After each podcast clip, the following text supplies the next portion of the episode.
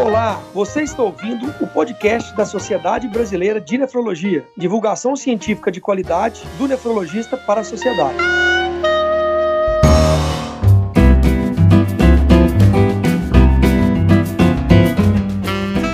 Muito boa noite, ouvintes da SBN. Eu sou o Daniel Calazans, vice-presidente da Sociedade Brasileira de Nefrologia, e hoje falaremos sobre o cenário da nefrologia brasileira. E para contextualizá-los, temos o enorme prazer de contar com o Dr. Isadora Calvo, Dr. Renato Medeiros, Dr. Lúcio Requião e Dr. Pedro Túlio. É uma imensa satisfação participar desse momento com vocês e gostaria que cada um pudesse se apresentar, falar de suas qualificações e principais atividades. Doutor Isadora. Boa noite a todos. Meu nome é Isadora Calvo. Eu estou atualmente presidente da Sociedade Sociedade Brasileira de Nefrologia. Eu atuo, eu trabalho na Rede DOR, aqui em Brasília, atuo na área de pacientes em UTI, pacientes internados nos hospitais e me formei por aqui mesmo, Brasília, fiz a residência, inclusive, também aqui. Doutor Renato. Boa noite, eu sou Renato Medeiros, sou formado no curso de medicina e também fiz minha residência médica na Universidade Federal Juiz de Fora, Minas Gerais. Hoje eu sou nefrologista numa cidade do interior de Minas, onde atuo em dois hospitais, o Hospital Arnaldo Gabaza e o Hospital Nossa Senhora das Dores. Sou professor do curso de medicina da Faculdade Dinâmica e atualmente sou presidente da Sociedade Mineira de Nefrologia. Doutor Lúcio Requião. É um prazer participar dessa, dessa entrevista. Meu nome é Lúcio Requião, eu sou formado pela Universidade Universidade Federal da Bahia. Atualmente eu sou presidente da Sociedade de Nefrologia do Estado de São Paulo. Ah, além disso, sou membro titular do Departamento de Ensino e Titulação da SBN, professor adjunto da disciplina Nefrologia da Unifesp, Universidade Federal de São Paulo, e médico nefrologista do Programa de Transplante do Hospital Israelita Albert Einstein. É um prazer participar dessa conversa. Doutor Pedro Túlio. Olá, sou Pedro Túlio Rocha, sou nefrologista do Rio de Janeiro, formado na Universidade Federal do Rio de Janeiro, fiz minha residência na Universidade Estadual do Rio de Janeiro. Trabalho no Hospital Universitário Clementino Fraga coordeno as equipes de transplante renal do Hospital São Lucas Copacabana e o Hospital Teste. E estou presidente da Nacional do Rio de Janeiro, a SONER.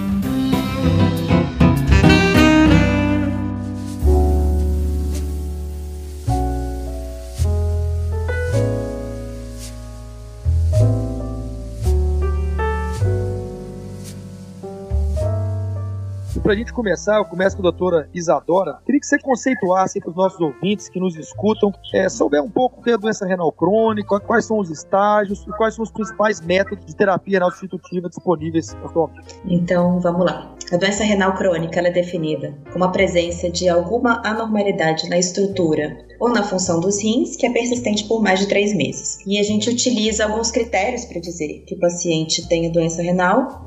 É, o que a gente leva, o, o, o principal deles é a taxa de filtração glomerular, que a gente estima a filtração do rim é, um, através de um cálculo e a gente leva em consideração um exame de sangue que é a creatinina.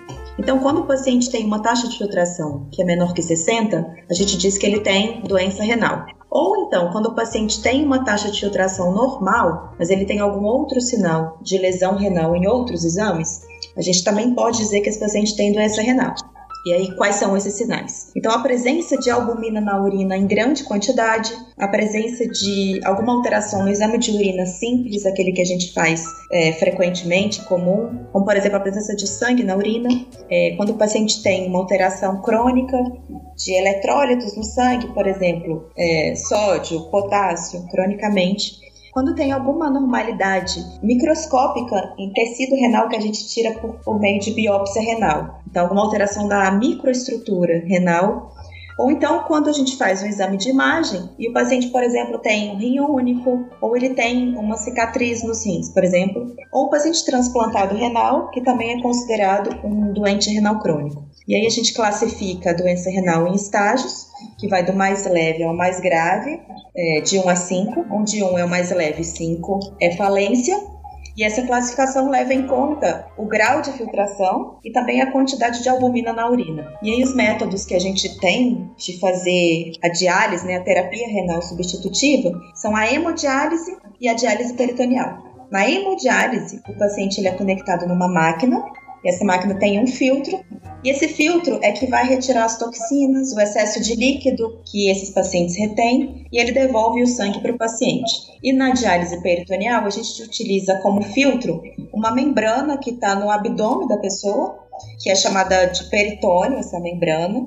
A gente insere um líquido lá dentro da cavidade abdominal, um líquido muito concentrado, entre aspas, que vai é, sugar as toxinas e o excesso de líquido. E aí, na hemodiálise, a gente retira o sangue através de um catéter que está ligado em um vaso sanguíneo. E na diálise peritoneal, a gente utiliza também um catéter, mas fica dentro da cavidade abdominal do paciente. Muito bom, doutor Isadora. Agora, doutor Renato, a gente sabe aproximadamente, né, Renato, 10% da população tem algum grau de acometimento renal, né? E por se tratar da condição silenciosa, né, o número de subdiagnóstico é muito grande, né, sobretudo no Brasil. Queria que você comentasse a respeito. Então, Daniel, como você bem disse, a doença renal crônica, ela tem seu curso silencioso e apenas nas fases mais avançadas surgem sintomas como a perda de apetite, náuseas e vômitos, cansaço, coceira, inchaço, manchas no corpo. Nos casos mais graves, sintomas neurológicos. Pelo impacto epidemiológico desta condição, nós temos que priorizar a prevenção e diagnóstico precoce. Aí, eu cito três ações de extrema importância. A primeira é a informação e a conscientização da população. Chamar a atenção para os grandes fatores de risco, como a ocorrência familiar de doença renal crônica, para diabetes e a hipertensão, ocorrência de nefropatias prévias, dentre outros. Aí, nesse quesito, Daniel, eu destaco as campanhas que se realizam anualmente no Dia Mundial do Rim, no mês de março, coordenada pela SBN. Em segundo plano, a gente tem também que informar, conscientizar e transferir habilidade aos profissionais médicos e da saúde de outras especialidades, principalmente aos que atuam na atenção primária para a triagem de doenças. Às vezes, um, um, uma conduta bastante simples, como a dosagem da creatinina sérica, a realização da urina rotina e um ultrassom, você pode detectar essa doença renal crônica é, precocemente. E por último, é, o Brasil, segundo o censo de diálise da SBN de 2020, tem aproximadamente 900 serviços de nefrologia, que pode oferecer muito mais que diálise e transplante, como tratamento conservador, muitos já fazem isso, como capacitar especificamente os profissionais da atenção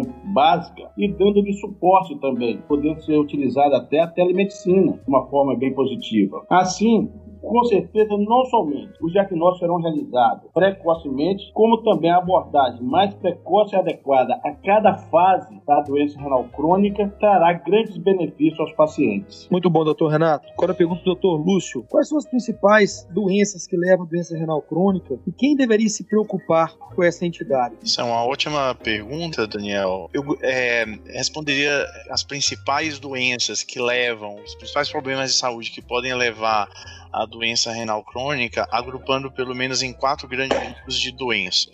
Em primeiro lugar, a hipertensão arterial, que no nosso país é a principal causa de doença renal crônica que levam pacientes a precisar fazer diálise ou transplante, e a chamada pressão alta. A diabetes, né? A diabetes é a segunda principal causa de doença renal crônica no Brasil e a primeira principal causa de doença renal crônica no, nos países ricos. E além da hipertensão arterial e a, e a diabetes, eu é, destacaria mais outros dois grupos de doenças: as doenças glomerulares, que são popularmente chamadas de nefrites, quando há uma inflamação no rim, especialmente com alteração no exame de urina, inchaço e aumento da pressão arterial, e as doenças genéticas, que a, mais comum delas todas é a doença policística. Existem várias outras doenças que podem levar à perda da função renal e, portanto, a doença renal crônica, mas eu diria que esses quatro grupos de doença, então pressão alta, diabetes, as doenças glomerulares ou nefrites e as doenças genéticas, especialmente a doença doença policística são as mais comuns. Em relação a que, que pessoas é, deveriam se preocupar, especialmente é, com o desenvolvimento da doença renal crônica, primeiro a gente olha para suas causas, né? Então, as pessoas que estão sob maior risco de desenvolver a doença renal crônica são as pessoas que já sabem que tem pressão alta, que tem diabetes, que tem algum parente na família que tem a doença renal crônica, que tenha precisado fazer diálise ou transplante, porque esse pode ser um indicativo de que que, esteja dentro de uma família com alguma alteração genética que favoreça a doença renal. Então, mesmo que você não saiba qual foi a causa da doença renal crônica do seu familiar, isso é, é, é um motivo de preocupação. Ah, além disso, a presença de alterações na urina, algumas delas a doutora Isadora já falou, especialmente a presença de espuma na urina. Então, quando vai urinar no vaso sanitário, faz uma espuma como se alguém tivesse jogado sabão em pó no vaso sanitário, ou eventualmente se fez algum exame de urina e o exame de urina detectou alguma alteração, especialmente a presença de proteína na urina ou sangue na urina. Queria destacar também como um fator de preocupação as pessoas que já têm diagnóstico de alguma doença cardiovascular, especialmente o infarto agudo do miocárdio, já teve algum infarto ou a insuficiência cardíaca ou eventualmente um derrame. Isso porque os fatores de risco que levam à doença cardiovascular são muito semelhantes àqueles que levam à doença renal crônica. Então, essas pessoas também têm risco de desenvolver doença renal crônica e deveriam é, estar atentas a isso, bem como os médicos que cuidam dessas pessoas, os idosos, especialmente as pessoas acima de 60 e 65 anos de idade, porque pelo processo de envelhecimento há uma expectativa de que haja naturalmente uma perda de função renal, a pressão alta é mais comum em indivíduos idosos, então isso pode acelerar o processo de envelhecimento do rim. As pessoas que fazem tratamento para doenças autoimunes, como lúpus eritematoso sistêmico, ou que fazem acompanhamento com reumatologista ou com imunologista por conta de outras doenças autoimunes. E eu destacaria também aquelas pessoas que fazem uso frequente de anti-inflamatórios, que é uma medicação que tem um perfil de toxicidade, ou seja, de agressão ao rim muito importante, e pessoas que usam anti-inflamatório com muita frequência para tratar quadros de dores crônicas ou outros problemas de saúde também deveriam se preocupar com o risco de desenvolver doença renal crônica. Muito boa resposta, doutor Lúcio. Vamos agora para o Rio de Janeiro com o meu amigo doutor Pedro Túlio. Pedro, a gente sabe que mais de 144 mil pessoas aí fazem diálise no Brasil, né? São mais de 42 mil novos casos todo ano. E eu acho que queria que você explicasse para quem nos nossos ouvintes, existe alguma maneira, de fato, da gente reduzir essa progressão dessa doença? Eu acho que, como o doutor Lúcio falou, as nossas principais causas de doença renal crônica são a hipertensão e o diabetes. Né? Então, é necessário ter um esclarecimento maior da população quanto aos perigos da doença renal crônica, em como diagnosticar precocemente, a importância do exame de urina, do exame da creatinina, e eu creio que também é necessário que o acesso à população é, ao nefrologista é, também melhore. Né? A gente sabe que muitas vezes o encaminhamento desses pacientes é muito tardio, onde a oportunidade de oferecer um tratamento conservador que impeça a progressão da doença é, já não existe mais. Então, creio que a gente deve passar pela valorização da especialidade, maior divulgação dos problemas relacionados à doença renal, entendimento da população e da parte do governo e das sociedades, ou tentar melhorar o acesso da população, não só ao nefrologista, como agora também as formas de tratamento que estão surgindo. É, o diabetes, as novas formulações de insulina são de difícil acesso pelo SUS. Existe um novo grupo de medicações agora que são os glicosúricos, que são medicações inicialmente desenvolvidas o diabetes, mas que tem se mostrado benéfica para quase todas as formas de doença renal, e são medicamentos que ainda são caros e têm um, um acesso limitado ainda pelo SUS. Eu acho que passa por isso. Muito bom, doutor Pedro. Agora para a doutora Isadora. Doutora Isadora, a gente sabe que a gente tem uma prevalência no Brasil aí baixa, né? Fruto do subdiagnóstico, são aproximadamente 648 por milhão de população. Quando a gente vai para estados com maior dificuldade de, de desenvolvimento social, a gente percebe que esse número é bem reduzido, né? O melhor, menor número no interior da Paraíba chega chega próximo de 60 milhões de população, e a maior prevalência é aí em Brasília, né, onde você está, que é um local realmente com PIB mais elevado. Né. É, eu queria que você, você falasse um pouco qual sugestão de política pública que você daria para a gente tentar melhorar essa condição, tanto de subdiagnóstico, como também para evitar essa progressão e esse número grande de crescimento, uma taxa de crescimento aí mais de 6% ao ano no número de pacientes renais crônicos em diálise. Bom, engraçado que você citou o lugar que eu nasci e citou o lugar onde eu moro, que eu sou nascida em Campina Grande, na Paraíba, e eu moro aqui em Brasília. Então, assim, são duas realidades muito diferentes, né? Lá você não tem muito acesso aos tratamentos dialíticos, né? Como você falou, são 60 né, por milhão. Aqui em Brasília é um dos maiores números do país. Então, acho que primeiro a gente tem que olhar é, os dados. Por exemplo, no último censo da Sociedade de Nefrologia, a gente viu que, como você falou, a maioria das unidades de diálise estão localizadas no sul, sudeste e centro-oeste. Então, mostra a precariedade da assistência é, renal né, em diálise no norte e no nordeste do país. Outro dado mostrado pelo censo é a prevalência da doença renal é, ser menor nessas duas regiões do país. Então, o paciente tem um rim igual no Nordeste do que o que está tá no Centro-Oeste. A diferença é que talvez estejam diagnosticando muito pouco por lá, né? Então, a doença renal, como o doutor Renato falou, ela costuma ser silenciosa em estágios iniciais e muito frequentemente o paciente só vai ter sintoma quando os rins já estão em falência. Então, é possível que o paciente venha a óbito sem sequer receber o diagnóstico. Então, eu acho que, primeiro de tudo, é muito importante ter um maior acesso aos serviços de saúde, é, como o Dr. Pedro também comentou, para que a gente possa dar mais o diagnóstico da doença renal e, especialmente, um diagnóstico precoce, em estágios iniciais da doença, onde a gente possa abordar e retardar a progressão da doença. E segundo, é importante aumentar o número de clínicas de diálise nessas regiões do país, né, principalmente norte e nordeste, é, e também nos interiores né, do, do, país, porque a maioria das clínicas estão, estão localizadas em grandes centros. Então a gente precisa ter uma distribuição um pouco mais homogênea, pelo menos, das clínicas de diálise no país. É, eu acho importante que o governo faça isso, ou se não, que ele estimule é, os donos de clínica, os empresários a levarem clínicas para essas regiões mais longínquas, né?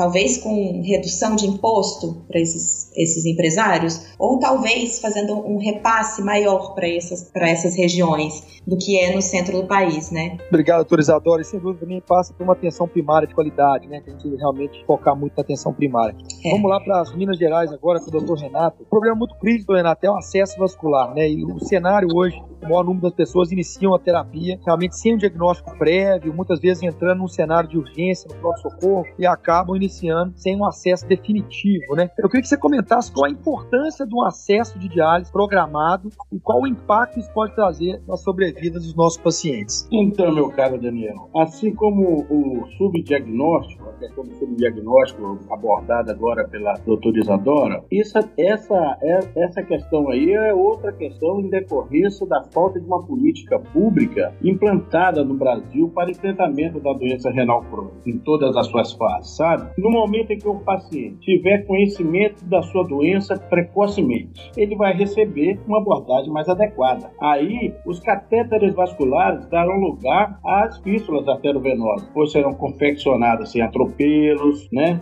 Vai ter tempo necessário para sua maturação e quando ela chegar na TRS, na hemodiálise, você já tem um acesso, um, um, uma, um acesso vascular natural, seria a fístula. Agora, a gente também tem que ter cuidado quando vai falar do catéter, que apesar das consequências indesejáveis do uso dos catéteres, que impactam negativamente na sobrevida dos pacientes, devido a acidentes na implantação, sangramento, trombose e principalmente aos quadros de infecção, devemos ressaltar que é uma eficiente forma para oferecer um tratamento dialítico, não só aos pacientes que não foram preparados previamente, né, os pacientes portadores de doença renal crônica, como também aos portadores de lesão renal aguda. E, e sempre será usado é, é, o catéter, né? Evidentemente que a gente tem que fazer o uso quando for necessário, né? E evitar essa, certa forma, falha no sistema é, de que não, não, nos permite fazer o planejamento adequado para o paciente chegar na TRS. Portanto, eu acho que como esse,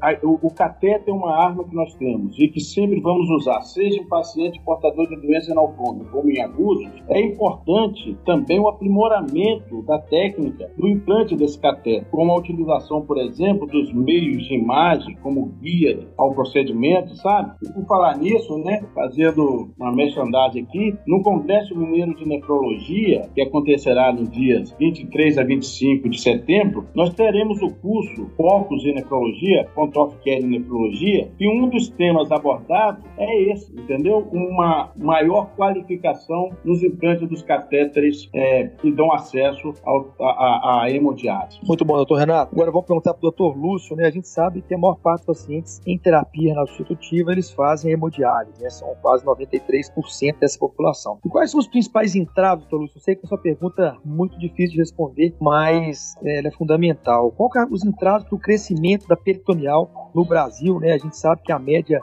é, das Américas, em torno de 11%, a gente tinha 7%, já estamos caindo ano a ano. E também o transplante, né? Transplante esse que você sabe muito bem, a gente tem uma média aí de 6 mil transplantes ano, agora no Covid teve uma queda, fruto de uma série de restrições, mas a nossa necessidade estimada seria em próximo de 12 mil, né? Qual, qual, como você acha que são os principais entraves, como que a gente vai conseguir vencer isso? Então, só recapitulando, para quem está nos ouvindo, quando o paciente entra no estágio 5 da doença renal crônica, como explicou a doutora Isadora, né, que é o estágio final da doença renal ou a falência completa da função de filtração do rim, o paciente precisa de uma terapia que substitua a função do rim. E de uma forma geral, existem três terapias: a hemodiálise, a diálise peritoneal, que é feita através da barriga, e o transplante.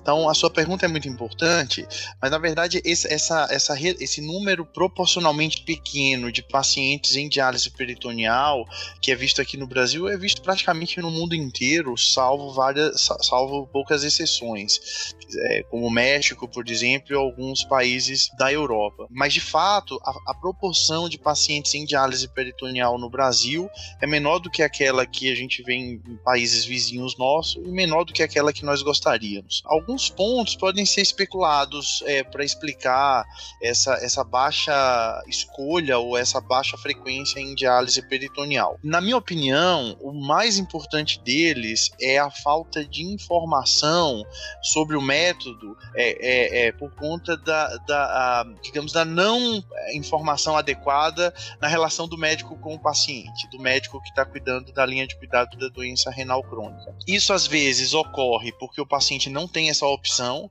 é, como foi dito anteriormente, ele chega já no, no pronto-socorro é, em urgência de diálise e muitas vezes na urgência de diálise as, é, os serviços não estão preparados para fazer o que a gente chama de, de diálise peritoneal de urgência. Isso é um problema no país, mas mesmo entre aqueles que estão em acompanhamento de longo prazo com nefrologista, estão sendo preparados para iniciar a diálise, talvez haja aí um, um diálogo, uma falta de, de troca de informação entre o médico e paciente acerca do método. Então é importante é, é, ressaltar que a escolha do método de terapia renal substitutiva ela deve ser uma escolha do paciente. Raramente um paciente vai ser vai ter contraindicação para diálise peritoneal. Existem contraindicações, mas são muito poucas. Então, quando você tem um, um, um diálogo continuado e essa conversa começa precocemente, considerando que há a possibilidade de tempo para ter essa conversa precoce de forma repetida em diversas consultas, esclarecendo todas as dúvidas do paciente, você pode aumentar a proporção de pacientes em diálise peritoneal. Então eu, eu destacaria que o primeiro ponto é a de informação. E muitas vezes essa falta de informação não é especificamente culpa nem do médico nem do paciente, mas é porque simplesmente não é possível passar essa informação porque não há mais tempo. Como foi dito, a doença é silenciosa, o paciente chega no pronto-socorro na emergência e muitos serviços que cuidam desses pacientes não têm à sua disposição o que a gente chama de urgent start ou início urgente de diálise peritoneal. Mas, de qualquer maneira, mesmo que você coloque um paciente em hemodiálise para tirá-lo da urgência, se a diálise peritoneal se adapta melhor ao tipo de vida que o paciente tem, ele poderia ser depois transicionado para uma diálise peritoneal, tendo sido ele tirado da urgência. Então, o primeiro ponto seria esse: informação e também uma falta de tempo. O segundo ponto é que o que a gente vê é que em algumas sociedades, e não existem estudos muito claros demonstrando isso, mas é uma percepção que a gente tem no Brasil, e é uma questão meio que cultural, que é da dificuldade do indivíduo de assumir o autocuidado. O que, que isso quer dizer? Eu vou tentar traduzir isso de uma forma mais simples. Né? É, na hemodiálise, o, o paciente se, se desloca até uma clínica de diálise diálise três, quatro, eventualmente cinco vezes por semana e entrega o seu cuidado de diálise a uma equipe de saúde. Então, toda vez que ele precisa fazer a filtração do sangue, isso é feito através de uma máquina, né, um, um, um rim artificial, que é um capilar, é um filtro que é ligado a uma máquina, o sangue passa por esse filtro e com isso as toxinas do sangue são depuradas, são limpadas do sangue.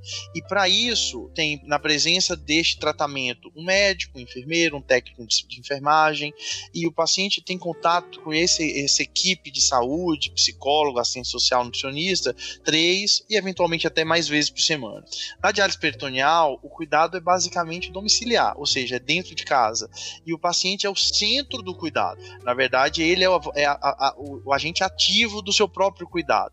E talvez, culturalmente, a nossa sociedade é, tem um pouco de dificuldade de, de, de assumir, né, nós todos, inclusive, de assumir né, ativamente o nosso próprio cuidado. E o terceiro ponto, Daniel, que eu destacaria é a questão do financiamento, que esse é um problema nosso, e o financiamento da diálise peritoneal, infelizmente, desestimula que os serviços de diálise utilizem a diálise peritoneal em larga escala. A, a pergunta é, que você fez sobre o transplante, ela é bem interessante, né? É, de fato, assim, a, a, eu o acesso ao transplante no Brasil ele é um acesso interessante. Nós temos, é, para se ter uma ideia, o maior programa público de transplante do mundo e nós somos o segundo país do mundo a fazer o maior número de transplante em números absolutos, perdendo apenas para os Estados Unidos. Mas você tem razão, é, nós estamos aquém, ou seja, abaixo da atividade transplantadora necessária se nós considerarmos a velocidade com que aumenta o número de pacientes em diálise. Então aí eu destaco destacaria pelo menos quatro pontos que justificam assim essa redução do acesso ao transplante, vamos dizer assim. O primeiro deles é o acesso do paciente ao serviço de transplante. Então, é, é, foi citado aqui anteriormente que existem cerca de 700, 800 ou talvez 900 serviços de nefrologia no Brasil. É, nós devemos ter aí serviços de diálise em torno de 350, 400 cidades no Brasil, mas nós, só, nós temos menos de 100 programas de transplante ativo no no Brasil. E eles estão concentrados em grandes centros, como São Paulo, Belo Horizonte, eventualmente alguns estados, é, Rio de Janeiro, estão centrados na, nas capitais, né? Fortaleza. Eventualmente alguns estados têm grandes programas de transplantes no interior, mas essa não é a realidade brasileira. Então, por exemplo, a região norte padece de programas de transplante, a região centro-oeste melhorou bastante, mas ainda poderia ter mais programas de transplante. Com isso, os pacientes pacientes dessas regiões têm uma, de, uma dificuldade maior de ter acesso ao, ao, programa de transplante. E além disso, existe um, uma, uma, baixa, um baixo encaminhamento dos, dos serviços de diálise para os serviços de transplante. De formas que, quando a gente olha hoje para o número de pacientes que seriam aptos ao transplante, só 20% deles, ou seja, é, dois em cada 10, estão ativos em lista de transplante. E esse é um dado preocupante. A segunda razão, que não é a principal, mas ela é importante, é que nem todo paciente em diálise tem condições clínicas de ir ao transplante. Então, é a contraindicação ao transplante, ou porque tem uma doença infecciosa ativa, ou porque está tratando um câncer, ou porque tem outra contraindicação clínica, e essa é uma, uma questão importante, por isso que os pacientes precisam passar por uma avaliação mínima, isso pode ser feito na própria clínica de diálise, ou de preferência num serviço de transplante, para avaliar sua condição e se ele tem uma, se ele pode ir para o transplante. Eu destacaria como um terceiro ponto, que é menos frequente ainda, que é a recusa do paciente. Eventualmente o paciente não quer transplantar. E, e existem alguns motivos. É, quem trabalha em diálise vê isso com um pouco mais de frequência. Às vezes o colega do paciente que está do lado, né, foi para o transplante, o transplante não foi bem sucedido, aí o paciente que senta ao lado fica um pouco receoso. Então tem um pequeno número de pacientes aí que, mesmo tendo acesso ao programa de transplante e mesmo não tendo nenhuma contraindicação, não quer fazer o transplante. E por fim, o, o, um dos gargalos importantes é o número de doadores. Então, a gente pode fazer transplante com doador vivo, preferencialmente um parente, ou com doador falecido, que são aquelas pessoas que entraram em processo de morte cerebral ou morte cefálica. Então, nem todos os indivíduos que estão em diálise, que estão aptos para transplante, têm um doador vivo na família disponível para ser um doador. E o número de transplante, o número de doadores falecidos que nós temos no Brasil aumentou bastante nos últimos anos, mas ele ainda é insuficiente para as nossas demandas e necessidades. Mas mais uma vez eu queria reforçar que o Programa Brasileiro de Transplante é um programa bastante robusto, bem estruturado e que hoje nós figuramos como o segundo país em número de transplante, sendo o primeiro programa, número, número um em termos de programa público, porque 90% dos nossos transplantes são completamente é, custeados, pagos pelo Sistema Único de Saúde.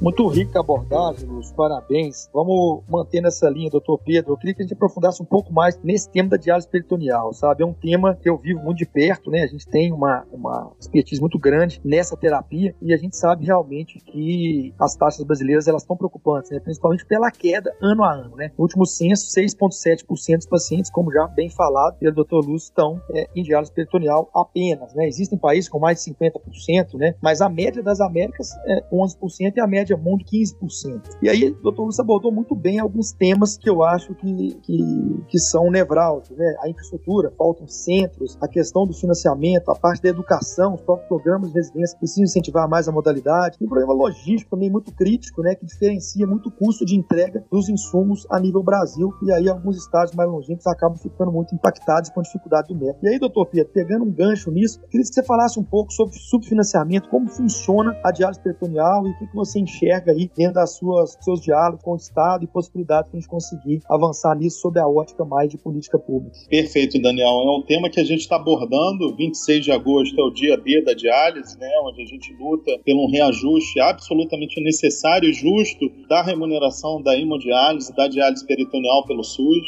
É, a gente tem dados aí preocupantes de clínicas fechando pelo Brasil inteiro e eu creio que a diálise peritoneal, o doutor Lúcio colocou muito bem a questão da, da educação dos pacientes, né? A diálise peritoneal exige um treinamento, exige uma questão do autocuidado. Então a gente vê que é, colegas que têm um programa de tratamento conservador forte, como é o Dr. Daniel tem, você consegue uma adesão maior dos pacientes. Você coloca a diálise peritoneal precocemente como opção. E pode haver uma resistência inicial, mas posteriormente o paciente acaba querendo conhecer mais o método e muitos veem que é um método viável e que leva a melhor qualidade de vida em muitos casos, né? Maior independência e é um método hoje que com certeza a gente está usando muito menos do que deveria. É, tendo dito isso, eu acho que a questão do subfinanciamento é central para a baixa percentual de diálise peritoneal. A gente sabe que principalmente é, os distribuidores das soluções de diálise peritoneal têm grandes problemas logísticos de custo de distribuição. É, então eu creio que hoje a gente precisa do reajuste da tabela SUS, tanto para hemodiálise quanto para diálise peritoneal, e temos que ter políticas públicas de fortalecimento do método, né? Então, maior esclarecimento, complementação estadual, municipal, é, para que a gente possa crescer com a diálise peritoneal no Brasil inteiro e sair desse cenário atual que a gente faz uma taxa muito baixa de diálise peritoneal. Muito bom, doutor Pedro, excelente. Agora, doutora Isadora, é, a gente está nesse cenário aí da pandemia, né? E queria que você falasse um pouco quais são os principais aprendizados que você teve aí com a pandemia e como que isso tem impactado os serviços crônicos e agudos aí na sua região. A pandemia, ela ensinou muito pra gente, né? A gente viu uma evolução muito rápida do conhecimento com a Covid, muitas publicações científicas acontecendo diariamente. A gente adquiriu conhecimento de uma maneira bastante acelerada, comparativamente com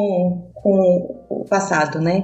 É, mas tanto médico quanto pacientes, a gente aprendeu muito sobre prevenção né, de doença. Então, hoje todo mundo faz uma lavagem adequada das mãos, utiliza álcool gel, sabe da importância de máscara, da importância da prevenção com as vacinas. Todo mundo ficou um pouco médico na pandemia, né? Deu um pouco de pitaco em algum assunto em saúde.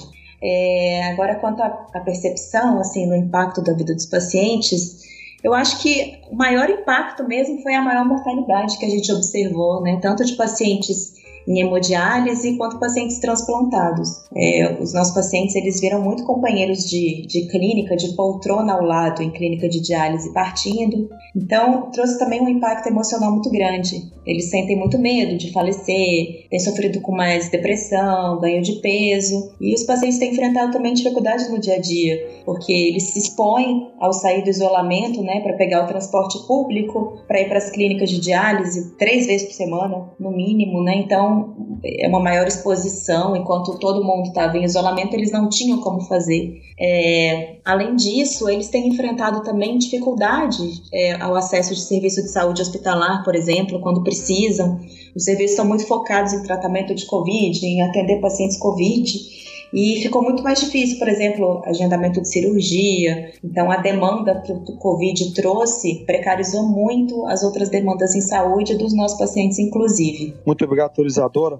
Doutor Renato, agora uma pergunta aos pacientes. Quando que os pacientes com doença renal crônica devem procurar um nefrologista? É, boa pergunta, Daniel. Daniel, se a gente conseguir a recomendação do Ministério da Saúde, é, ele recomenda que os pacientes portadores de doença renal seriam encaminhados serviço especializado, ao nefrologista, a partir da fase 3B e a fase 4. Agora, no meu ponto de vista, tudo depende da acessibilidade, né? Se você está numa região e você tem a disponibilidade do especialista, penso eu que no momento do diagnóstico da doença renal crônica, ou até mesmo, né, pelo paciente apresentar fatores de riscos, ele já se beneficiaria por receber uma abordagem, uma condução do nefrologista. Acho que quanto mais precoce o nefrologista participar da condução da doença renal, maiores são os benefícios. Agora, a gente está é, numa, num, num, país onde a, a, desigualdade da assistência é muito grande, então existem as regiões com maiores dificuldades. Aí eu acho que, voltando lá atrás da, das primeiras perguntas, o importante é qualificar e habilitar os profissionais que estão na atenção básica, sabe? Para que os melhores resultados do tratamento conservador sejam alcançados mesmo nessas fases iniciais, que ainda não teve a participação do nefrologista. Isso vai levar, inclusive, uma melhor preparação para a TRS, especificamente para o tratamento dialítico, né? Agora, Daniel, eu acho assim, nesses lugares onde o nefrologista é, é um produto escasso, é um produto raro, é, tem que haver uma, uma participação de responsabilidade social dos centros de referência, estreitando vínculos com os profissionais que atendem na atenção primária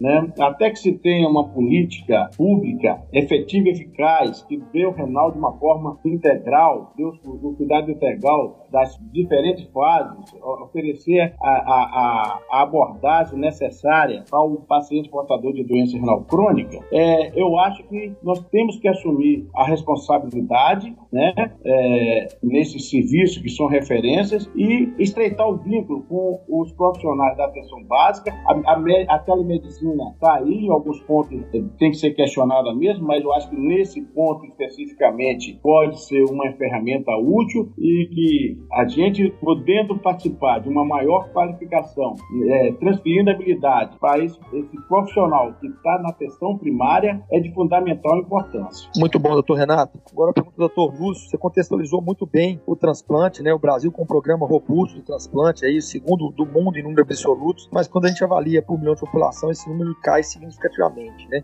Eu queria que você abordasse um pouco a transplantação do doador falecido e quais as medidas que você acha que são importantes para a gente conseguir é, aumentar o número de transplantação é, falecido. Eu, eu, destacaria pelo menos uh, dois pontos importantes. Primeiro, a questão é, de ações voltadas para a sociedade, né, para as comunidades e para as pessoas. E o primeiro ponto é nas ações, né, nesse eixo de ação voltado para a sociedade, é importante a conscientização sobre a doação. Existe uma forte conscientização sobre a doação é, em, em, alguns, algumas datas que são comemorativas, né, especialmente o Setembro Verde, que, que a BTO encampa aí com a participação da SPN também é, de conscientização sobre a doação de órgãos, mas é, nos últimos anos o poder público é, diminuiu um, pouco assim a, a sua inserção nessas campanhas de conscientização, porque quando se está lidando com o cenário de doador falecido, nós estamos falando de um indivíduo que passou por, por processo de morte cerebral ou morte encefálica. E, e, nesse contexto, é um indivíduo que faz parte de uma família que está sofrendo com o agravo que o indivíduo teve, que o levou ao processo de morte. Então, a, a, a, esse é um cenário de muita dor para a família e muita dificuldade de tomar uma decisão. E todos os estudos mostram que existe uma facilitação por parte da família de participar desse processo e concretizar a doação quando em vida o indivíduo disse, manifestou seu desejo de ser um doador. E, e para que isso fique claro, para para que essa conversa permeie as famílias, é preciso haver campanhas de conscientização constantes, não uma vez por ano, mas perenes. Só para você ter uma ideia, existe existe uma avaliação é, com dados brasileiros mostrando que toda vez que o tema doação de órgãos aparece em novelas, que é um produto absolutamente consumido pelo brasileiro, o número de doadores aumenta de forma substancial. O que, que acontece ali? Simplesmente o tema aparece na mesa do jantar, no bate-papo do, do, do, lanche, na, na, na, no sofá da mesa da, das famílias. Então, essa conscientização sobre a doação e especialmente deixar muito claro processo de morte encefálica, de morte cerebral, a segurança nos recursos que nós temos de diagnóstico. O Brasil é um país pioneiro hoje em dia é, na legislação de transplante. Eu volto a dizer, o nosso programa de transplante é um dos mais seguros e mais robustos do mundo e faz toda a diferença é, você dizer para sua família que você é um doador. Então, se você sente o desejo de que é, é parte do seu corpo permaneça vivendo depois que você partir, tanto importa qual é a sua religião qual é a sua crença e o que que você pensa que vai acontecer com você quando você é, é, é perder a vida aqui onde a gente está, é importante que você manifeste a vontade para os seus familiares de que parte de você continue aqui entre nós. Isso é super importante e isso aumenta substancialmente a, a, a, a, a concretização da doação. Porque a gente entende que não é fácil para a família que está passando por um momento doloroso abrir mão da sua dor para poder ter um ato de generosidade. Isso não é fácil. Mesmo assim, boa parte das famílias que são abordadas, elas concretizam a doação, demonstrando uma grande generosidade no, meio de dor imensa. Facilita a escolha da família quando, quando é, é, o indivíduo manifestou antes a sua disponibilidade, a sua disposição a ser o doador. Então, esse é o ponto em relação à sociedade. Mas também existem ações que devem ser tomadas com a classe médica, especialmente de informação informação, formação e, e, e capacitação, para que se identifique e notifique os indivíduos que têm potencial é, diagnóstico de morte encefálica, aumentar o número de médicos capacitados a fazer diagnóstico, organizar as estruturas de estados para que você aumente as, as organizações de procura de órgão, é, aumentar a da celeridade ao processo de notificação, de notificação, diagnóstico de morte cerebral e de, de concretização da doação. E eu acho que uma coisa importante, Daniel, é aumentar o número de, de, de serviços de transplante, porque quando a gente tem serviços de transplante, a, a, a, a, a transplantação, digamos assim, aquece a sociedade, a sociedade fala mais do transplante, as cidades falam mais do transplante, os habitantes, os cidadãos falam mais de transplante.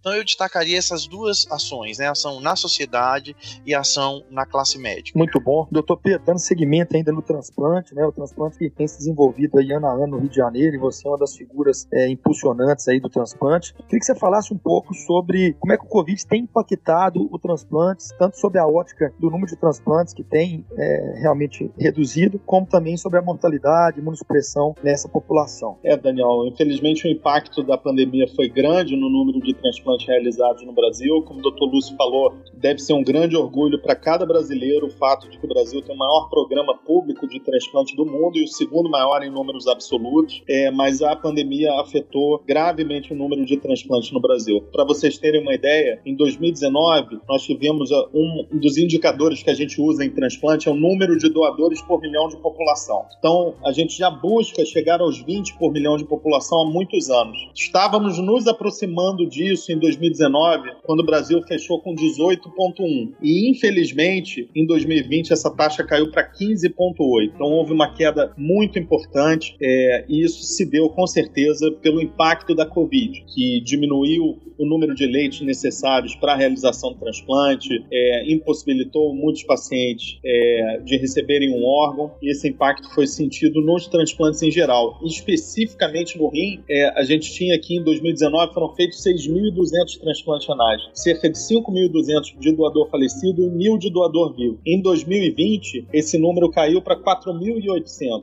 4.300 de doador falecido e 440 de doador vivo. Essa redução representa uma redução de 25% no global, é, perdão, no, no doador falecido e 60% no doador vivo. No doador vivo, que sempre a gente ficou muito aquém do que deveria fazer, o Brasil faz cerca de cinco, fazia cerca de 5 transplantes com doador vivo por milhão de população, quando a meta deveria ser pelo menos 10 por milhão de população. Com esses 440 do ano de 2020, isso caiu para 2,1 de milhão de população. Isso desde 2003 não tinha tão pouco doador vivo assim. Então, realmente o impacto foi grande. E esse impacto foi sentido de formas diferentes é, no Brasil. Pra você ter uma ideia, em 2020, a queda foi de 30% no Nordeste, no Norte foi de 60% no número de transplantes renais realizados. O Sul conseguiu manter, teve uma queda, mas não foi tão grande, de 10% a 15%. Isso é em 2020. E o Sudeste de 5% apenas a queda. Mas isso impactou de forma maior em 2020 no Nordeste. 2021 tínhamos a esperança de ter uma virada com aumento no número de transplantes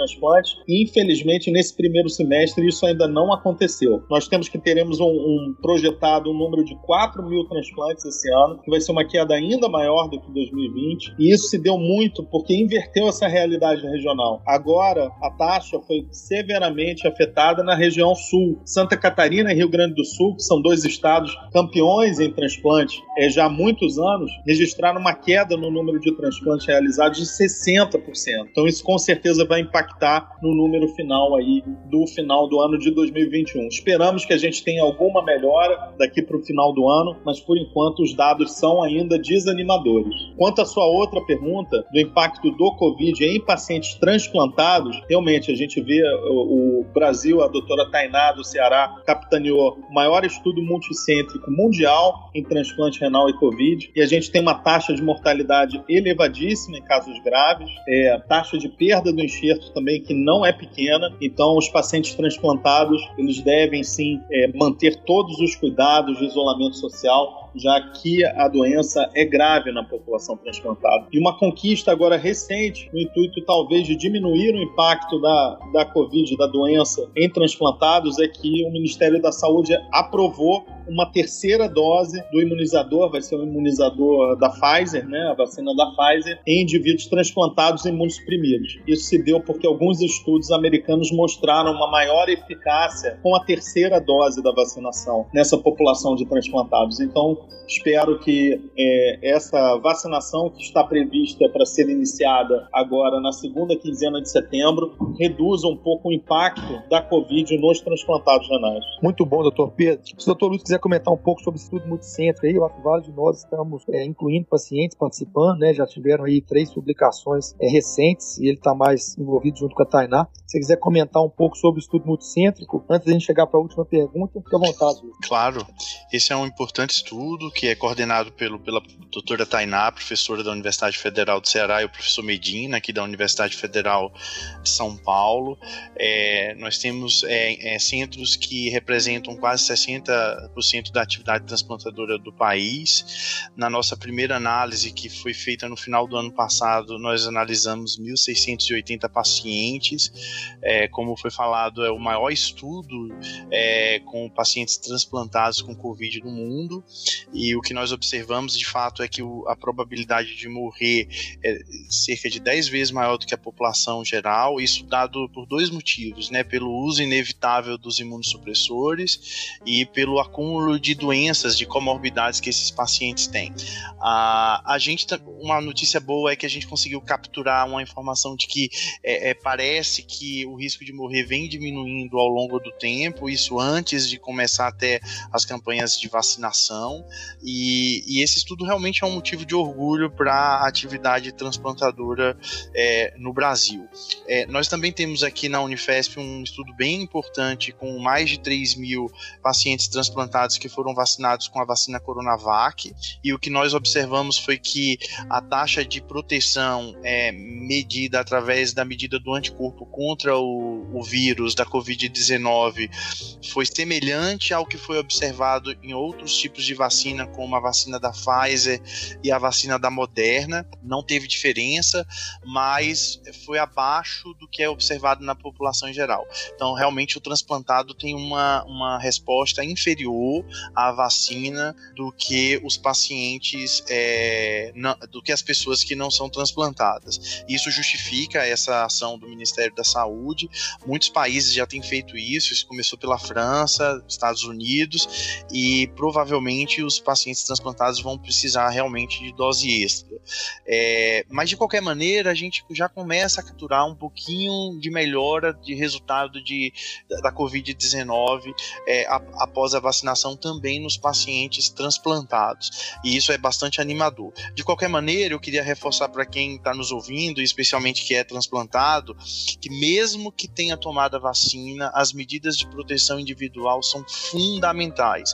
Então, o paciente transplantado não pode abrir mão de usar máscara a maior parte do tempo, de preferência o maior tempo possível, e manter o distanciamento social e redobrar as medidas de higienização de mão e de higienização de uma forma geral.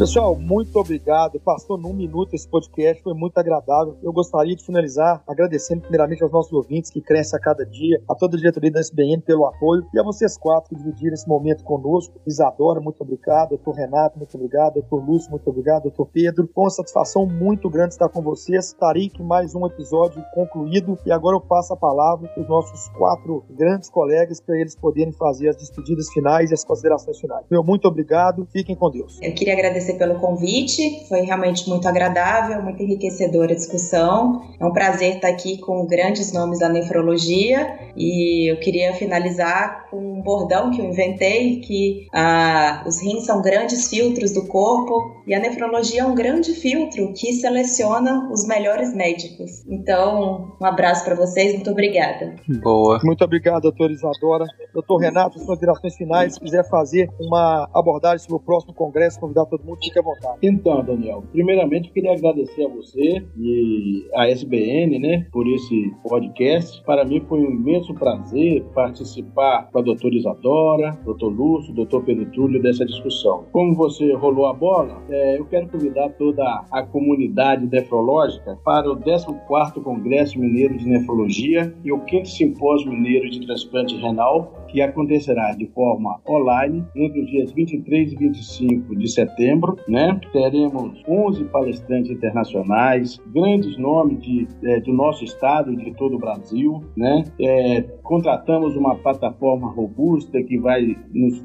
é, no, no, nos favorecer a uma experiência inesquecível. As aulas serão disponibilizadas por mais tempo por causa disso. Teremos o curso pré-congresso de, de muito apelo, curso Opus, com Top Care em Nefrologia, no formato híbrido. É, as aulas teóricas estão sendo enviadas por escrito e terá um dia de aula prática. Um grande sucesso esse curso. É, nas Minas Gerais, né? E não, poder ser, não poderemos nunca deixar de, de, de, celebrar esses momentos, então nós vamos ter, é, vamos poder curtir uma live com um grande intérprete da música popular brasileira, Zé Alexandre, né? Vencedor do The Voice Mais, grande artista, amigo da gente, é, desde a época da Missem. Então, é, a gente é, ficará muito honrado com a presença de cada um de vocês. Muito obrigado mais uma vez pelo convite, Daniel. Muito obrigado, Renato. Devendo a plataforma aberta ao público leigo, mas a gente sabe que muitos nefrologistas assistem, então não deixem de prestigiar o Congresso Mineiro, o Congresso Paulista. Doutor Lúcio, suas considerações finais e também diga um pouco sobre o Congresso que chega aí. Obrigado, Daniel, pelo convite. É, queria cumprimentar os colegas que participaram dessa, desse bate-papo, é, agradecer e parabenizar a SBN pela iniciativa. E é, o, o, nosso Congresso Paulista, nós estamos na 21 edição, ele será também realizado é, 100% online de, por conta das restrições impostas pela Covid-19. Ele vai começar agora em 29 de setembro e vai até 2 de outubro. É um congresso já tradicional. É, ele é o, maior evento em língua portuguesa é, em nefrologia a ser realizado esse ano. É, nós já temos mais de mil inscritos, mas todos são muito bem-vindos. É, sucesso no número de trabalhos que serão apresentados. A presidente do congresso é a professora Daniela Ponce, que inclusive é uma especialista em diálise peritoneal, lá da Faculdade de Medicina de Botucatu. O programa científico está excelente, diversos convidados internacionais. Aliás, essas plataformas de, de congresso online favorecem né, a, a, a, que se convide diversos convidados internacionais. E o nosso site é o paulistanefro.com.br barra 2021. Tem, tem palestras não relacionadas à área médica também, à área nefrológica.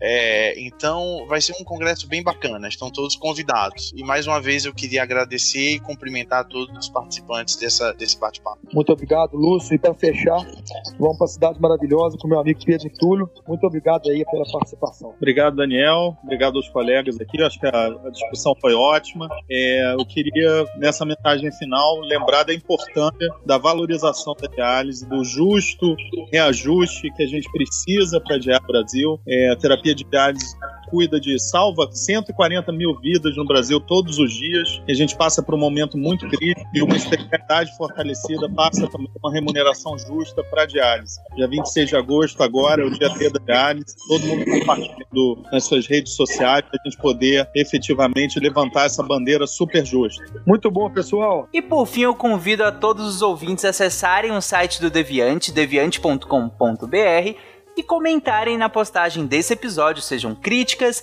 sejam elogios e mesmo dúvidas que ainda possam ter restado.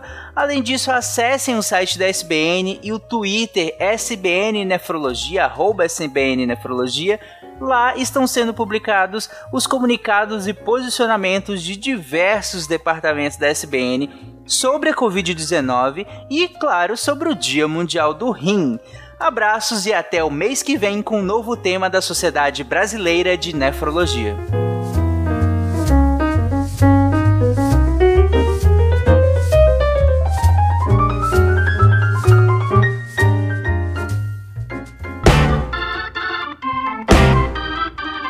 Você ouviu o podcast da SBN, Sociedade Brasileira de Nefrologia.